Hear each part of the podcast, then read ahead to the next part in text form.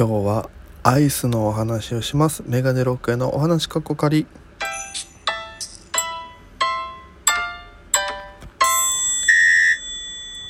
ぽいぽいメガネロックへです。よろしくお願いします。この番組は、えー、僕がただただ、えー、おしゃべりをするのを毎日配信している番組となっております。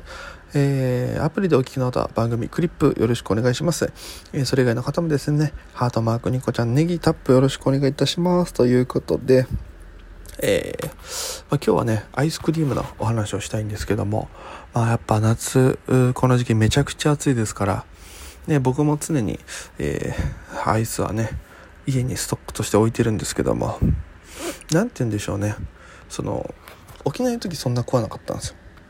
でもやっぱり、なんか沖縄の暑さと東京の暑さはちょっと違うんですよね、なんか。沖縄、なんていうのかな。すっごいなんか嫌な汗のかき方しますね東京は。うん。なんかもう沖縄も日差しじゃないですか完全に。なんか東京はちょっとまたいろんななんか分かんないイメージだけどなんか高い建物多いじゃないですか東京って。ですごいガラス張りとかなんかそういうのあるじゃないですか。なんかいろんなとこから反射しまくったなんかすごい熱の高い光をずっと浴びせられてる気がして僕の中で。単に汗かきなんですけど僕が。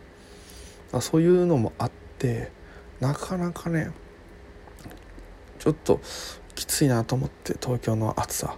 早く冬ならんかなと思って。で、えー、まあ、そのアイス食べるんですけどもいろんなねやっぱ東京アイス種類ありますからお店で食べたりとかコンビニでってあるんですけど中でも今コンビニとかのねアイスが良くてでちょっと前にツイッターで載せたんですけどもセブンイレブンにあるアイスの抹茶のアイス棒アイスがめちゃくちゃ美味しくてで僕抹茶好きなんですよ。うんで気になっててでなんかツイッターでこれが美味しいっていうのが回ってきてちょっと気になっててで近所の店何店舗か探してもなくて45店舗。でようやく行ったお店であって新宿でライブ前ですよ。見つけて買って食ってまあうまかったんですよこれが。まあ個人の感想なんであれなんですけども。ね。でガナコージュンさんのラジオ。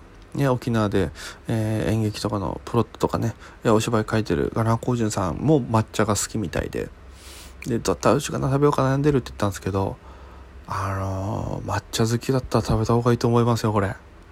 ね、抹茶のことは考えないようにするって言ってたんですけどこのラジオ後半の3分は、えー、コウジュンさんにアイスを食べさせたいがための放送にします。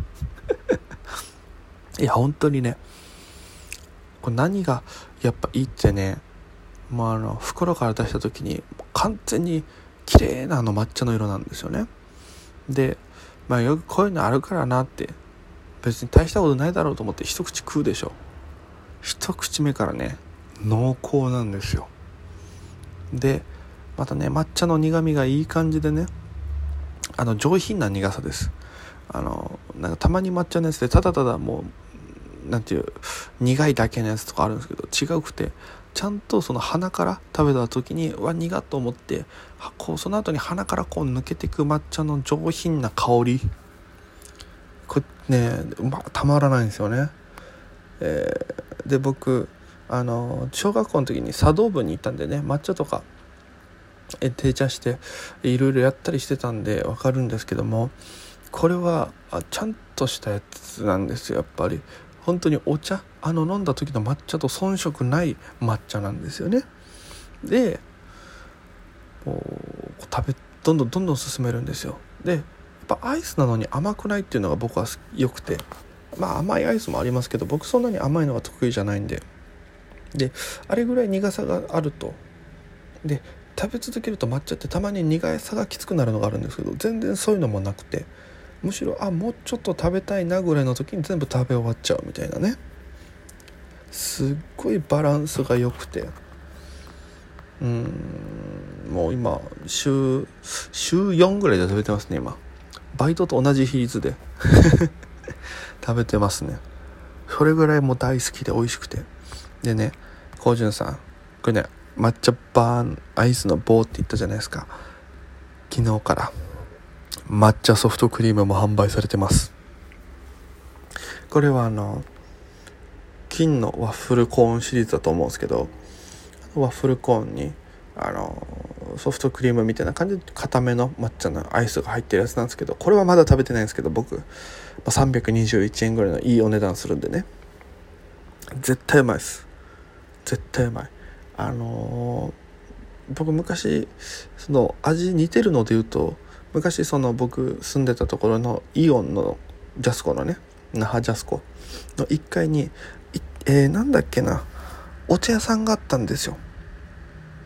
で抹茶屋さんとか日本茶とかってそのそこのお店が抹茶ソフトクリームっていうのを販売してるんですけど僕ら僕がまだ小学校の時は当時100円とかで食えたんですよ。抹茶ソフトクリームそれが。